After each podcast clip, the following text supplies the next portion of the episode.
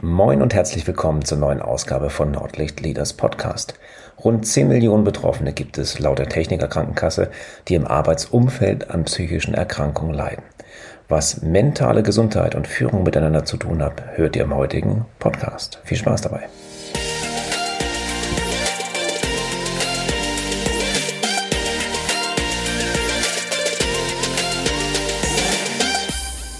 Moin und herzlich willkommen zur neuen Ausgabe von Nordlicht Leaders.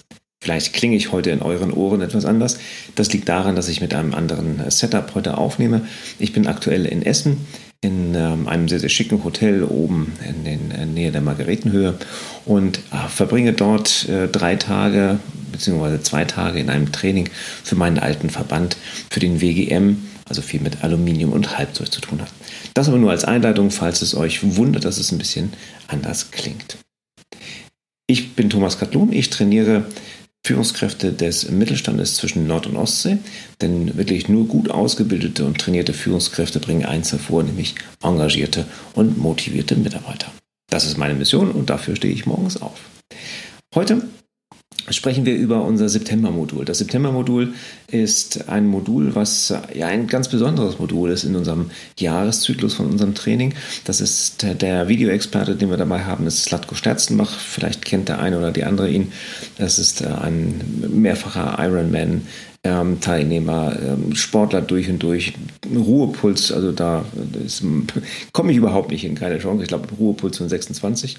Ähm, und dieses Modul ist insofern etwas anders, weil ähm, es vielfach die Augen öffnet, aber auf eine andere Art. Also wir haben viele augenöffnende Module dabei, aber dieses Modul öffnet mal so ein bisschen die Augen in Richtung mentale und physische Stärke.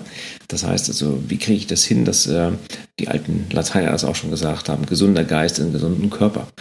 Ähm, das ist ein ganz, ganz spannendes Modul. Ich trainiere das sehr, sehr gerne, weil das häufig auch ein bisschen überraschend kommt für viele meiner Teilnehmer, dass man sich plötzlich jetzt um das Thema Gesundheit, ähm, geistige Gesundheit, körperliche Gesundheit und gesundes Führen eben halt kümmert. Eine der Lieblingsübungen, die ich an dieser Stelle mache, ist, dass meine Teilnehmer ähm, zum Ende des Moduls hin einen Brief an sich selbst schreiben. Und diesen Brief, was Sie auch immer daran reinschreiben wollen, schreiben Sie an Ihr zukünftiges Ich ein Jahr entfernt. Und den stelle ich dann immer ein Jahr später zu. Und das ist wirklich, so zumindest äh, von den Teilnehmern gehört, ein sehr, sehr spannender Moment, wenn man plötzlich einen Brief aus der Vergangenheit bekommt mit ähm, interessanten Punkten, die man vielleicht erledigen wollte oder die man angehen wollte oder vielleicht auch wieder nicht geschafft hat, wie die guten Vorsätze, was in der Art. Ähm, Slatko Sterzenbach beschreibt äh, in seinem Modul unter, oder spricht unter anderem über eine australische Palliativschwester namens Bronnie Ware und Bronnie Ware hat ein Buch geschrieben, was recht bekannt ist. Ich selber habe es noch nicht gelesen, aber ich packe es mal in die Shownotes rein. Ähm, die Amazon-Rezensionen sind so ja, unterschiedlich. Einige finden das Buch sehr gut, einige sagen, boah, viel zu viel Biografie, aber schaut es euch selber mal an. Ähm, darum geht es auch gar nicht um das Buch, sondern es geht um darum, was Menschen quasi auf dem Sterbebett bedauern. Und es gibt, wen wundert es wohl kaum einen, der sagt, hätte ich doch mal mehr Zeit im Büro verbracht oder hätte ich doch mal mehr gearbeitet. Das gibt es eigentlich weniger, sondern es kommen solche Sachen vor, Mensch, hätte ich ähm, mehr riskiert, hätte ich mehr Zeit mit meiner Familie gebracht, verbracht, hätte ich mal öfter was gewagt oder ähm, hätte ich mich mehr um die Gesundheit gekümmert. All solche Punkte kommen ähm, sehr, sehr häufig auf dem Sterbebett denn vor. Ähm, nun reden wir heute nicht über das Sterben, sondern wir reden über ein erfülltes Leben und ähnlich wie äh, im letzten Monat schon, wo es um das Thema Selbstverantwortung geht, liegt das auch komplett bei uns. Und ich erzähle vielleicht so ein bisschen, bisschen stärker persönlich, als es, als es sonst ist, weil ich da auch schon meine Erfahrung gemacht habe in diesem Bereich. Ähm, die Folge kann jetzt halt ein Tick persönlicher mal werden. Es enthält zumindest einige Punkte aus dem privaten Bereich. Manchmal werde ich gefragt, ja, ist das denn überhaupt ein Führungsthema? Ist, ist das gesunde Führen beziehungsweise die, die mentale und aber auch die äh, physische Gesundheit der Mitarbeiter, darf ich da als Führungskraft überhaupt reingehen? Da kann ich da ähm, helfen, kann ich da unterstützen? Hm, ist es meine Aufgabe? Kann ich vielleicht was anweisen? Und das ist ein sehr, sehr diffiziles Thema. Und da muss, glaube ich, auch jede Führungskraft, muss jeder von euch selber mit klarkommen, wie ihr das so handhabt. Ähm, vielleicht eins, zwei Punkte vorab. Es ist extrem wichtig, das Thema gesunde Führung. Und es ist auf jeden Fall für mich ein Führungsthema. Denn häufig seid ihr einfach auch ein Spiegel. Ähm, oder das, was ihr seht in eurer Abteilung, seid häufig ihr. Und wenn ihr das nicht richtig vorlebt, äh, dass man eben halt auch mal pünktlich Feierabend machen kann, dass man nicht nur für die Arbeit lebt, ähm, dann kann das ganz interessant werden. Und ich spreche jetzt hier nicht von Work-Life-Balance, aber dazu komme ich später. Häufig wird Burnout als eine der Zivilisationskrankheiten genannt. Ähm, die psychischen Krankheiten sind mittlerweile, ich glaube, auf Position 2 der der Krankheits, ähm, der, der, Krankschreibung, das heißt also der Ursachen, warum Mitarbeiter über mehrere Tage, Wochen oder vielleicht sogar Monate ausfallen. Und in erster Linie steht da natürlich das Thema Burnout und äh, vielleicht auch Tinnitus und Co. Und ähm, da habe ich auch so meine eigenen Erfahrungen gemacht. Äh, ich habe ähm, vor ein paar Jahren oder mittlerweile ist schon ein Jahrzehnt her ähm, einen Tinnitus für mich ähm, ja, mitbekommen das fing irgendwie ganz langsam an. Dann war das so ein, ein Grundpfeifen, so ähnlich wie das Grundrauschen mit diesem Mikrofon hier. Ein Grundpfeifen und das wurde mal stärker, wenn ich äh, mehr unter Spannung stand, mehr unter Anspannung stand, wurde dann auch mal ein bisschen weniger. Ähm, richtig nervig wurde es dann, dann, wenn man zur Ruhe kommt, dass der Pegel dann so richtig hochgefahren ist. Und ich habe das ganze Zeit irgendwie weggedrängt. Ich war damals auch in einer Agentur tätig. Da gab es außer den geflügelten Spruch, hey, das gehört zum guten Ton. Ne, also doppelter Wortwitz in diesem Bereich.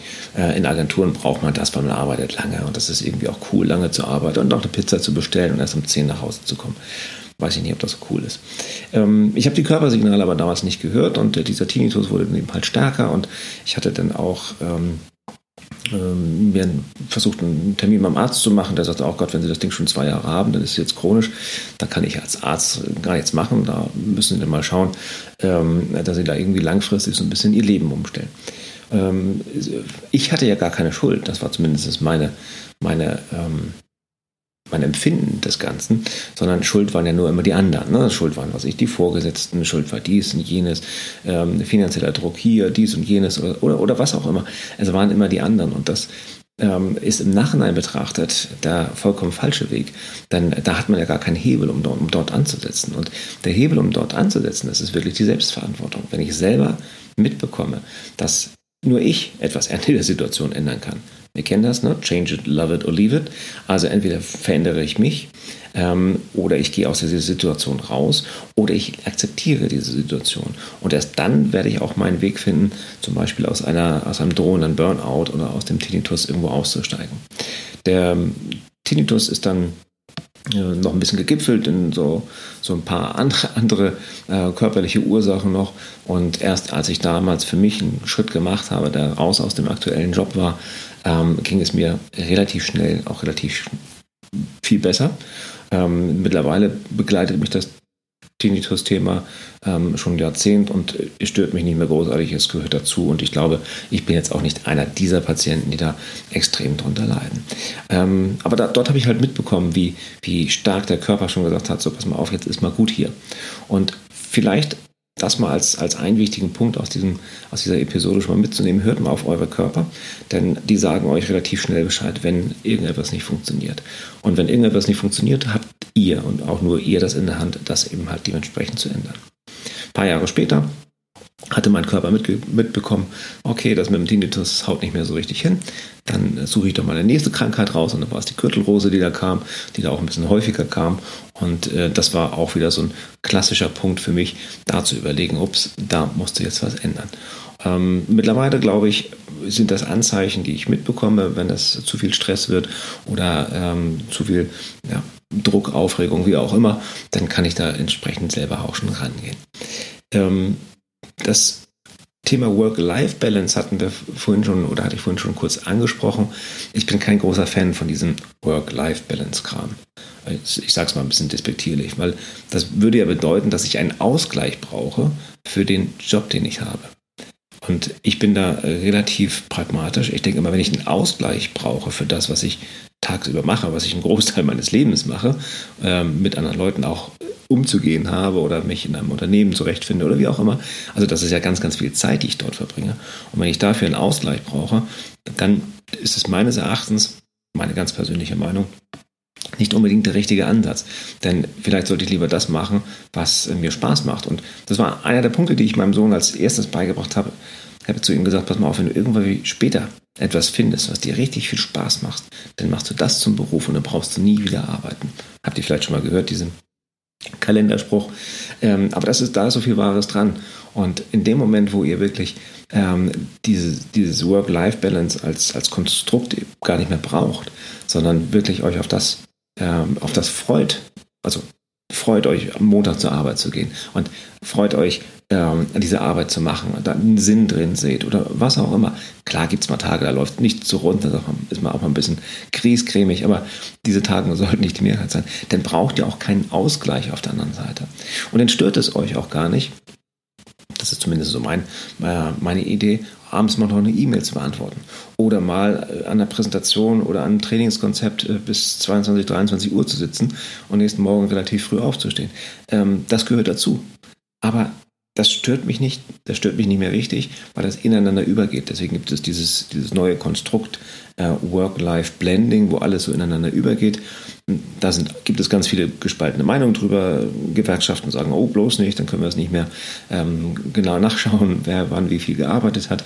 Aber im Großen und Ganzen glaube ich, dass unsere Gesellschaft auf diesem Weg dahin ist, dass das Ganze so ineinander übergeht und dass man dann arbeitet, äh, wenn es gerade passt, wenn es erforderlich ist, aber sicherlich auch mal seine Auszeit nimmt, wo andere normalerweise in dem 9-to-5-Job wären.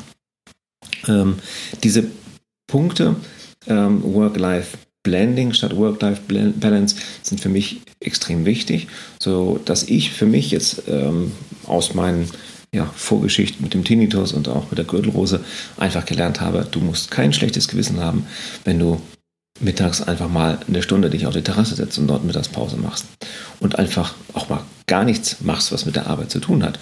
Ähm, da brauchst du kein schlechtes Gewissen haben, denn das, das, ist der Moment, wo dein Körper sich dann auch regeneriert, wo er das vielleicht gerade wieder braucht und äh, dann auch runterfährt. Andere Methoden wie Achtsamkeitstraining, Meditation, ähm, Dankbarkeitsrituale und so weiter und so weiter habt ihr bestimmt schon ein paar Mal gehört, kann ich auch sehr empfehlen bringen euch auf jeden Fall in eine, ich würde mal sagen, stabilere psychische Situation, um auch mal diese ähm, Anspannungszeiten, ich finde, die es auch geben muss, weil dann macht es auch Spaß, dann kann man mal richtig, richtig Gas geben, um auch in diesen Anspannungszeiten eben halt nicht so den Kontakt auch zum Körper zu verlieren. Es gibt eine, eine wunderschöne Übung, ähm, die über das hinausgeht, was wir gerade gesprochen haben, die noch viel, viel stärker eher so das Sinn, was ist eigentlich der Sinn in meinem Leben beinhaltet und die kommt aus einem meiner Lieblingsbücher von Stephen Covey, ähm, der sehr eindringlich gleich am Anfang des Buches beschreibt, stell dir bitte vor, und das machen wir jetzt einfach mal. Ne? Ich gebe euch gleich mal so eine Minute Zeit, wo ihr das schon mal ein bisschen vorstellen könnt. Also stellt ihr vor, ähm, ihr kommt in, ähm, in eine Kirche rein oder in eine Kapelle rein und äh, dort ist ein festlich geschmückter Sarg, ist dort. Es sind ähm, ganz viele Freunde und Verwandte da, die ihr auch alle kennt und ähm, ihr schaut dann in, in, den Sarg hinein und seid im ersten Moment erschrocken, weil da liegst du jetzt drin. Und das geht jetzt weniger darum, dass das eine komische Vorstellung ist, sondern anschließend kommen verschiedene Redner nach vorne und reden über euer Leben, über euer Wirken. Was habt ihr erreicht? Was war er für ein Typ? Was war sie für ein Typ? Ähm, was hat sie Gutes getan? Was hat er Gutes getan? Und sowas in der Art. Und ich gebe euch gleich mal eine Minute Zeit. Überlegt euch mal vielleicht nur ein, zwei Redner, die auf die Bühne kommen würden. Bühne ist, glaube ich, das falsche Wort hier in diesem Moment. Also die an das Stehpult kommen, um äh, über euer Leben zu sprechen. Was würden die über euch sagen? Und wenn ihr das nach einer Minute so für euch gemacht habt, das reicht noch nicht aus. Ich denke mal, da bräuchte man viel, viel mehr Reflexionszeit, um das Ganze mal zu machen. Und wenn ihr das nach einer Minute gemacht habt und schon merkt, hm, da sind so ein paar Punkte, die möchte ich aber noch ändern, habt ihr auch schon auf jeden Fall einen ganz tollen Ansatz. Ich gebe euch jetzt mal eine Minute Zeit, euch mental in diese Situation hineinzuversetzen und zu sagen, was würden die Redner, die bei eurer Trauerfeier vorne stehen, über euch sagen.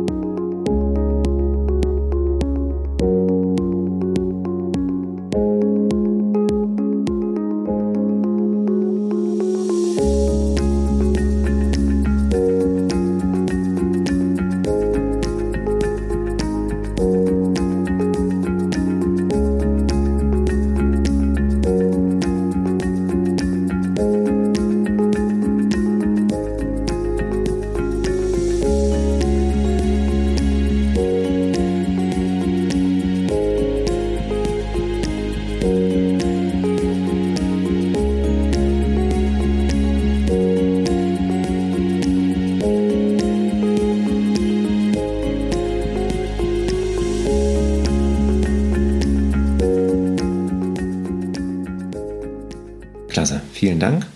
Das ist eine Übung, die mir damals, als ich das erste Mal gemacht habe, nicht unbedingt leicht gefallen ist. Ähm, könnt ihr gerne noch mal ein bisschen ausweiten. Wenn ihr John Strelicky kennt, ähm, Big, Big Five for Life zum Beispiel, der spricht von einem Museumstag. Bisschen schöner vielleicht als diese Sargsituation. Ähm, er sagt einfach, stell dir vor, irgendwie dein, dein Leben ist vorbei und du gehst ähm, durch dein Museum, durch dein Leben und bleibst an den einzelnen Bildern, an den einzelnen Stationen hängen. Und das ist jeweils ein Tag. Und dann fragt er dich halt, ist das ein Tag, ähm, der besonders schön im Museum wäre? Also mach diesen Tag zu deinem Museumstag und laufe dann quasi nochmal an deinem Leben vorbei. John Stolicki hat das ähnlich gemacht wie, wie, wie Stephen Covey dort. Nicht ganz so morbide vielleicht wie die Geschichte mit der Trauerfeier.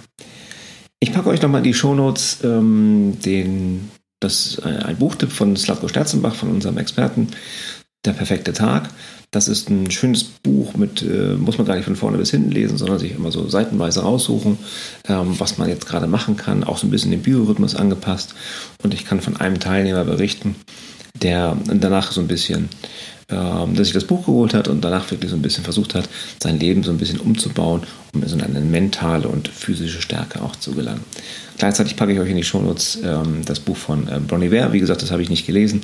Schaut mal, ob euch das, das, das gefällt und ähm, gebt mir gerne mal Kommentare.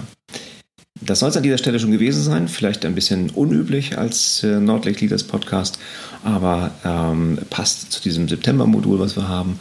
Ich wünsche euch eine ganz äh, schöne Zeit, da auch nochmal drüber nachzudenken, was ist so ein bisschen ähm, mein Sinn des Lebens, was kriege ich so rein, was kann ich machen, dass meine Arbeit plötzlich zu meinem Hobby wird, dass ich gar nicht mehr arbeiten muss. Da hoffe ich, dass ich euch ein paar Gedankenanstöße gegeben habe. Wenn ihr jemanden kennt, der auch solche Gedankenanstöße ähm, gerne mal gebrauchen könnte, dann empfehlt diesen Pod Podcast. Podcast gerne weiter. Äh, schreibt mir eine Bewertung, schreibt mir gerne Nachrichten an moin.nordlichtleaders.de, wenn ihr Anregungen oder Fragen dazu habt. Und ähm, ich freue mich aufs nächste Mal. Bis dann. Ciao.